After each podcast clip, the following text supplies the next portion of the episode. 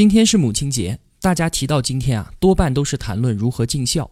而托普花呢，在今天谈论的是如何成为一个值得尊敬的母亲。作为父母，必须明白一件事情：孩子是什么？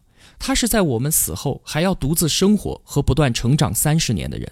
父母和孩子必然归属于两个完全不同的时代。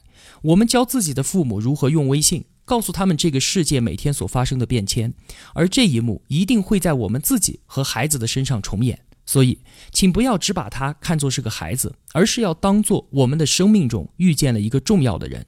他迟早是会不再需要我们的。这一天的到来比我们想象中来得快，请克制自己对于孩子的干预吧。他完全可以拥有简单的生活，而往往是因为父母的妄念，才让其变得复杂。